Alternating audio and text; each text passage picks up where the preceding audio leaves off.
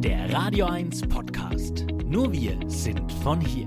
Der Ukraine-Krieg war ein Schock für uns alle. Ich glaube, ich spreche da vielen Menschen aus der Seele. Sie als Familie haben sich dazu entschlossen, sie wollen was tun, sie wollen helfen, sie wollen eine ukrainische Familie bei sich aufnehmen. Wie kam es denn eigentlich zu der Entscheidung? Ja, also als das alles so losging mit dem Krieg, waren wir natürlich auch als Familie alle sehr betroffen und haben dann ähm, eigentlich ziemlich schnell beschlossen, dass wir da gern was helfen würden und haben dann versucht, uns über die Stadt zu registrieren und Wohnraum zur Verfügung zu stellen. Allerdings ist es bei uns so, dass wir keine komplette Wohnung zur Verfügung stellen konnten, sondern halt einfach einen Schlafplatz für die Personen. Ja, und dann ähm, hat sich das eigentlich so ergeben. Ich hatte einen Termin in der Stadt im Gewerbeamt und da stand zufällig eine ukrainische Familie neben mir. Das war an einem Freitag vor fast vier Wochen. Und dann kam eine Frau raus von der Ausländerbehörde und fragte, ob jemand einen Termin hat. Dann habe ich schnell gemerkt, dass ähm, die betroffenen Personen eben nichts verstehen und habe dann so ein bisschen übersetzt. Und dann hat sich herausgestellt eben, dass die jetzt gerade aus der Ukraine gekommen sind und sich hier gern registrieren lassen würden. Und äh, die Dame von der Stadt hat aber dann wohlgemerkt am Freitag gesagt, das geht hier in Coburg noch nicht, sie sollen am Montag wiederkommen. Und das hat mich ziemlich betroffen gemacht, weil was soll jetzt die Familie mit ihren drei Rucksäcken jetzt äh, bis Montag so lange machen? Und dann habe ich ganz spontan entschlossen, die jetzt einfach mit nach Hause zu nehmen. Genau, und seitdem sind die jetzt bei uns. Und wie viele sind es? Welchen Alters? Also das ist eine Familie, eine Mutter, die ist 42 äh, oder 43 mit zwei Kindern. Die große Tochter, die ist 20 und der Junge ist neun Jahre alt und die haben auch noch eine Cousine dabei, die ist 33. Wow, das war natürlich auch eine sehr spontane Entscheidung. Wie spielt sich denn das Familienleben dann jetzt zusammen ab? Ich meine, Sie haben gerade gesagt, Sie wohnen wie in einer WG zusammen. Wie funktioniert das?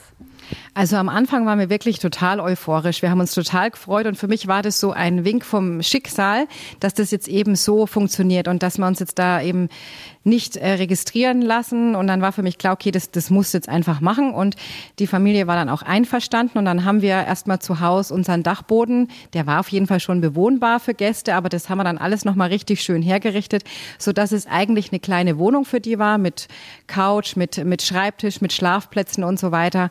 Und ja, das war natürlich am Anfang noch sehr zögerlich. Äh, ich bin froh, dass zwei von denen auch Englisch sprechen. Also so klappt es mit der Verständigung auch echt gut. Und wir waren natürlich sehr vorsichtig und wir wussten ja auch noch gar nicht genau, wo die herkommen, aus welcher Region genau, ob die schon angegriffen wurden, wer denn da ähm, zurückgelassen wurde. Und so haben wir uns dann am Anfang ganz vorsichtig vorgetastet. Und ja, die Gespräche sind immer länger und tiefgründiger geworden und wir haben die echt ins Herz geschlossen und waren dann äh, so nach zehn Tagen war es dann so, dass wir gesagt haben, Mensch, das ist echt, das läuft alles so easy momentan, ähm, das ist echt schön. Normalerweise ist ja so, wenn man übers Wochenende mal Besuch hat, dann ist man auch froh, wenn die am Sonntag wieder abreisen. Das war zu dem Zeitpunkt noch nicht so. Es hat sich alles ganz gut eingespielt. Ja, jetzt nach vier Wochen ähm, schaut es schon ein bisschen anders aus. Ja, da kommen wir gleich zur nächsten Frage. Vor welche Herausforderungen wird man denn da gestellt, wenn man dann plötzlich vier Personen mehr ist im Haushalt? Ja, also am Anfang ist natürlich alles sehr fremd. Wie gesagt, wir haben dann erst mal ähm, rausgekriegt, dass zum Glück dieses Gebiet, wo die alle herkommen, noch nicht angegriffen wurde. Und wir auch so als Familie natürlich auch unsere Gäste, wir hatten ähm, große Angst, dass das jetzt in den nächsten Tagen passiert und wussten auch noch nicht, was das einfach dann psychisch mit denen auch alles macht und was dann noch für Herausforderungen auf uns zukommen. Aber zum Glück ist bislang das eben noch nicht eingetroffen. Ja, so leben wir jetzt eben als WG. Die haben eben oben ihre Schlafplätze. Ähm, ja, zum Essen treffen wir uns dann immer alle unten in der Küche. Zum Kochen, also es wird wirklich rund um die Uhr bei uns gekocht und die Waschmaschine läuft ohne Ende. Und ja, jetzt hat man sich natürlich auch schon ein bisschen kennengelernt und wie das halt so ist im ganz normalen Leben. Mit den einen kommt man besser klar, mit den anderen weniger. Also wobei immer noch soweit alles in Ordnung ist, aber jetzt kommen halt schon die ersten Probleme auf. Dann hätte ich noch mal eine ganz kurze Zwischenfrage. Wie läuft es denn eigentlich im Haushalt? Also haben Sie eine Art Haushaltsplan erstellt, wer wann kocht, wer wann die Spülmaschine ausräumt. Wie läuft das bei Ihnen? Sie sind ja jetzt nun sieben, acht Personen? Neun. Neun Personen? Ja, also das ähm, ist natürlich immer sehr turbulent.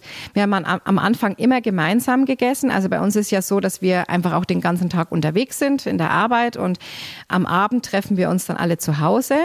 Die kochen selbstständig und haben da auch so ein bisschen ihren eigenen Ablauf, aber abends wird dann einfach alles immer auf den Tisch gestellt. Meistens haben die dann schon vorgekocht für sich eben für abends und wir kochen dann abends für uns und dann, wie gesagt, essen wir alle zusammen. Ja, so ähm, es ist ein Chaos in der Küche und ich hatte auch schon so einen kleinen Nervenzusammenbruch, ne? Also Terrankochfeld oder Backofen oder Müll raustragen oder so Geschichten ist da immer ein bisschen schwierig. Das habe ich jetzt auch schon mal ganz vorsichtig gesagt und wir versuchen da jetzt auch die mal so ein bisschen mit ins Boot zu holen, weil da da war ja, es ist einfach zu viel. Ich kann das nicht stemmen. Aber wenn ich abends nach Hause komme und das dann auch noch alles machen muss, da sind wir gerade tatsächlich dabei, so ein paar Regeln einzuführen. Ne? Weil so nach vier Wochen haben sich jetzt alle so ein bisschen eingelebt.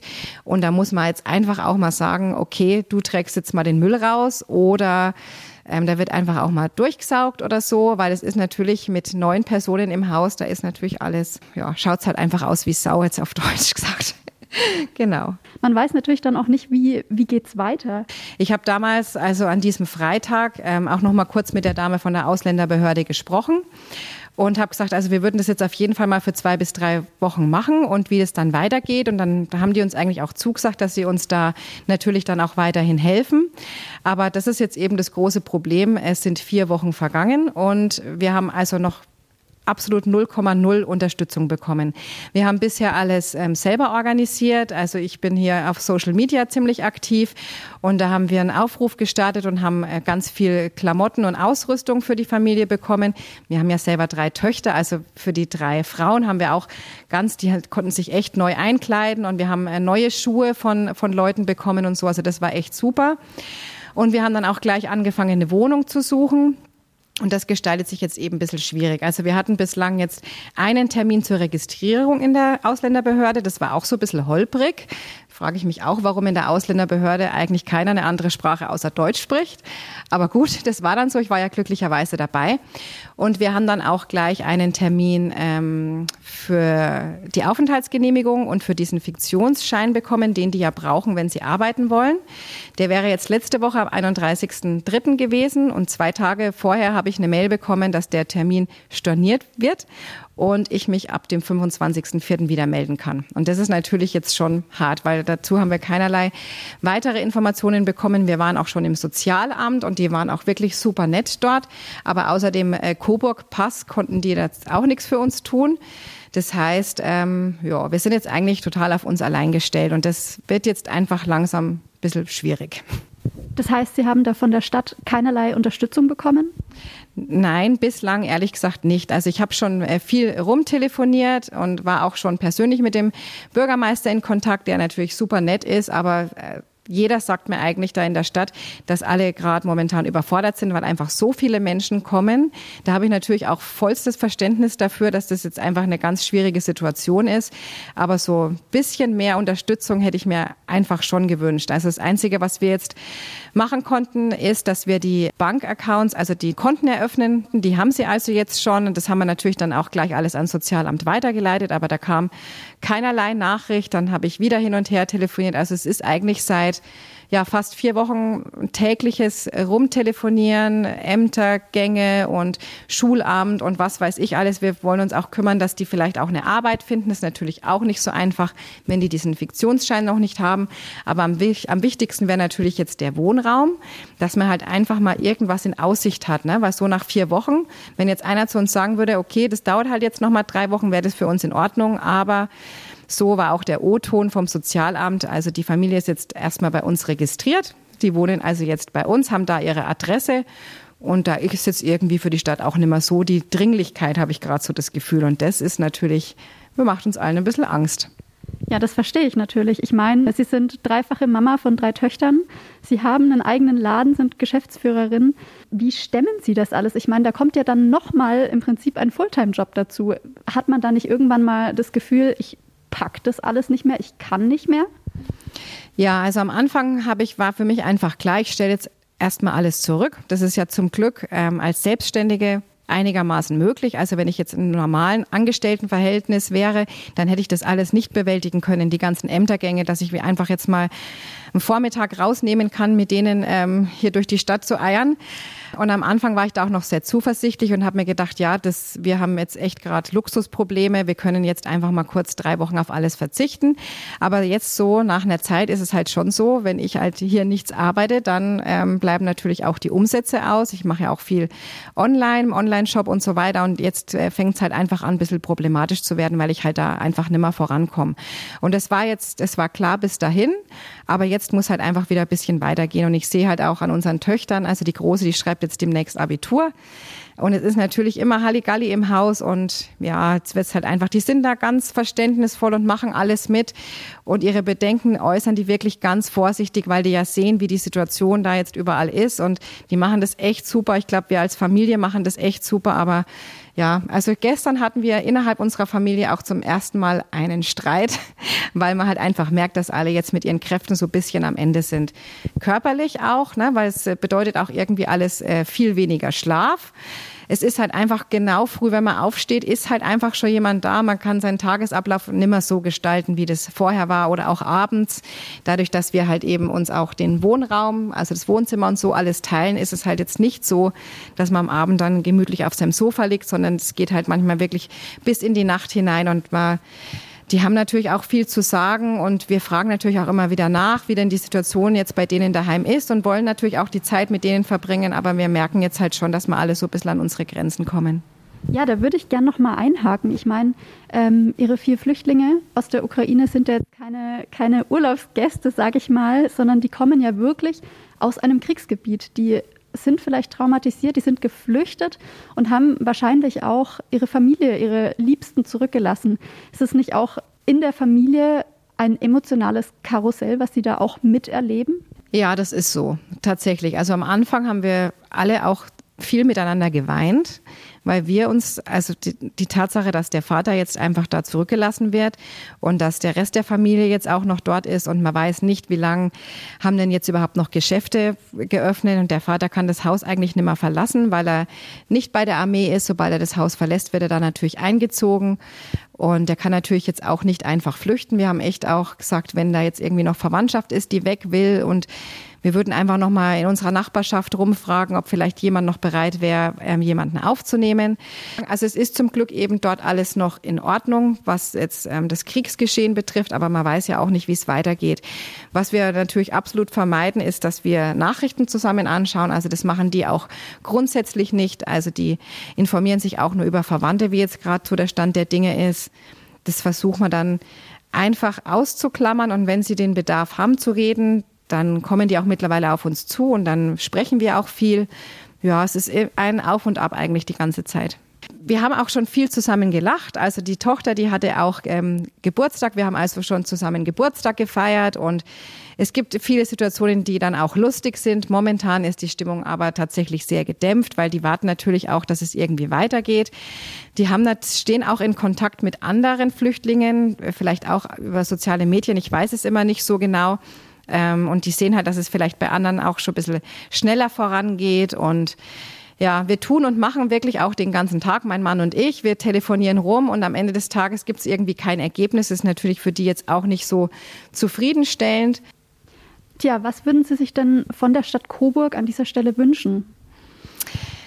Ja, das ist jetzt ganz schwierig zu sagen, ne? weil ich weiß, dass vielleicht außer mir noch ganz viele andere in der gleichen ähm, Situation sind. Und ähm, dass das vielleicht auch ein bisschen länger dauern kann, das war mir schon klar. Aber also das letzte Woche mit diesem Termin in der Ausländerbehörde, das hat eigentlich bei mir echt alle, da sind echt alle Sicherungen durchgebrannt, ohne Erklärung irgendwie einen Termin zu stornieren und man hat überhaupt keine Möglichkeit, einen neuen zu machen jetzt in den nächsten vier Wochen. Also das finde ich schon ganz schön.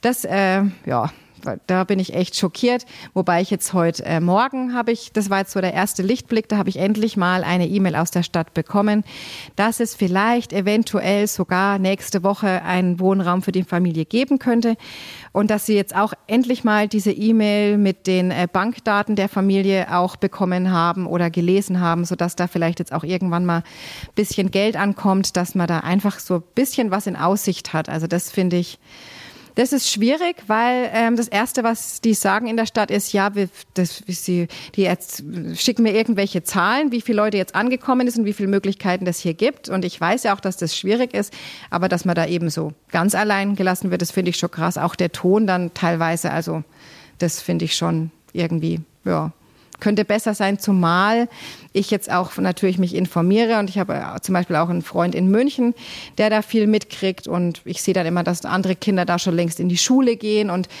ja, ich bin seit zwei Wochen mit dem Schulamt und mit diversen Schulen in Kontakt, weil auch eine von unseren Gästen auch Lehrerin ist, die sofort irgendwo in der Schule anfangen würde und diese Bürokratie da außen rum, dass man nicht einfach mal was machen kann, sondern dass es immer so kompliziert sein muss mit einer Million äh, Dokumenten und Formularen. Also ein kleines Beispiel ist eben, wie gesagt, wir haben eine Lehrerin hier und ähm, ich habe dann im Schulamt angerufen und dann äh, sagen die zu mir, habe ich das erklärt und dann sagen die zu mir, ja, ob die denn irgendwelche Dokumente hat. Natürlich hat sie irgendwelche Do Dokumente, aber die liegen halt jetzt in der Ukraine. Die hat es aber alles schon sich schicken lassen per Foto. Und dann habe ich gedacht, okay, dann wird es passen. Aber nein, dann muss das natürlich alles noch fachmännisch übersetzt werden und notariell beglaubigt werden. Und da denke ich mir einfach, Freunde, ihr könntet die jetzt einfach in eine Schule setzen mit anderen Ukrainern, die könnten da das wäre für alle so ein kleiner Lichtblick und es könnte so schnell vorangehen und ich bin da echt enttäuscht, dass das alles immer so kompliziert sein muss. Wenn Sie jetzt noch mal am Anfang der Dinge stehen würden, mit dem Wissen, das Sie jetzt haben, würden Sie es noch mal machen? Würden Sie es noch mal wagen? Und ja, würden Sie die Reise noch mal gehen, Ukraine aufzunehmen? Das ist wirklich eine ganz schwierige Frage, weil grundsätzlich fühlen wir uns echt gut, dass wir das gemacht haben, unabhängig, was jetzt die Stadt uns hilft oder so. ist Es einfach wirklich ein schönes Gefühl, dass man da auch selbst und ganz direkt was machen kann, außer dass man immer irgendwo Geld hinspendet, wo man nie weiß, wo es ankommt. Also das, ja, aber ich würde wahrscheinlich dann trotzdem einen anderen Weg gehen und hätte vielleicht direkt gewartet, ob die Stadt also, dass wir uns mit, mit dem Wohnraum registriert hätten, so dass das dann einfach so seinen geregelten Gang geht. Und wenn es dann halt nicht gegangen wäre, dann hätten, wären wir bereit gewesen. Aber so auf eigene Faust, das kann eigentlich gar niemand leisten. Weil wir haben auch unter Freunden haben viele nachgefragt, die Ähnliches versucht haben, sich zu registrieren und alles war so kompliziert. Und dann habe ich am Anfang noch gesagt, ach, der beste und schnellste Weg ist es, unkompliziert zu machen. Vielleicht kommen da nochmal Verwandte, dann würden wir uns nochmal melden und so weiter. Aber das ist halt ja, die anderen haben auch alle einen ganz normalen Job. Man kann das eigentlich nicht leisten, wenn man seinen ganz normalen Alltag irgendwie weiter bestreiten muss mit Arbeit und so weiter dann ist es eigentlich nicht machbar, wie ich jetzt feststelle. Deswegen würde ich es wahrscheinlich so nicht mehr machen. Hätten Sie vielleicht einen Aufruf an alle Coburger, Coburgerinnen, die vielleicht selber auch gerne helfen würden in dieser Situation? Also zunächst möchte ich mich auch mal bedanken. Es gibt ja auch ein paar positive Sachen, zum Beispiel beim Herrn Rainer Mayer von der VHS. Der hat nämlich sofort, als die Ukrainer bei uns ankamen, einen äh, Deutschsprachkurs organisiert und das läuft wirklich super. Unsere Flüchtlinge gehen wirklich einmal in der Woche dort schon zum Sprachkurs und lernen ganz eifrig. Ja, falls jemand irgendwie eine Wohnung zu vermieten hätte, da wäre uns sehr damit geholfen. Wir hätten eine Wohnung in Meda in Aussicht gehabt, aber da hat uns gleich das Sozialamt gesagt, dass das schwierig ist, weil es dann eben nicht mehr Stadt, sondern Landkreis Coburg ist. Also letztendlich suchen wir ganz unmöglich. Wir wissen, dass der Wohnraum ganz, ganz, äh, dass es ganz schwierig ist, da was zu finden. Wir suchen eine Wohnung in Coburg die möglichst bald zu beziehen ist. Wir wären auch bereit, da uns um auch um Möbel und so weiter zu kümmern. Aber wenn wir jetzt einfach mal eine Wohnung in Aussicht hätten für die vier, da wäre uns sehr, sehr, sehr mitgeholfen. Ansonsten kriegt man auch immer Fragen, ob wir noch Klamotten oder Geld oder irgendwas brauchen. Also darum kümmern wir uns selber und ich danke echt ganz herzlich an allen, die uns da bisher unterstützt haben. Aber wenn jemand eine Wohnung wüsste, das Angebot würde ich sehr gerne annehmen. Ja, also ich habe wahnsinnig großen Respekt vor dieser Leistung und vor dieser Arbeit, die Sie da reinstecken und wie viel Herzblut Sie da auch reinstecken. Und ähm, ja, ich bedanke mich ganz herzlich für das tolle Interview und äh, wünsche Ihnen natürlich alles Gute, dass das alles gut vorangeht und dass natürlich die Ukrainer auch bald einen schönen Lichtblick für die Zukunft haben und dass auch Sie als Familie mal wieder zur Ruhe kommen können, mal wieder durchatmen können und ja, dass eben alles gut wird.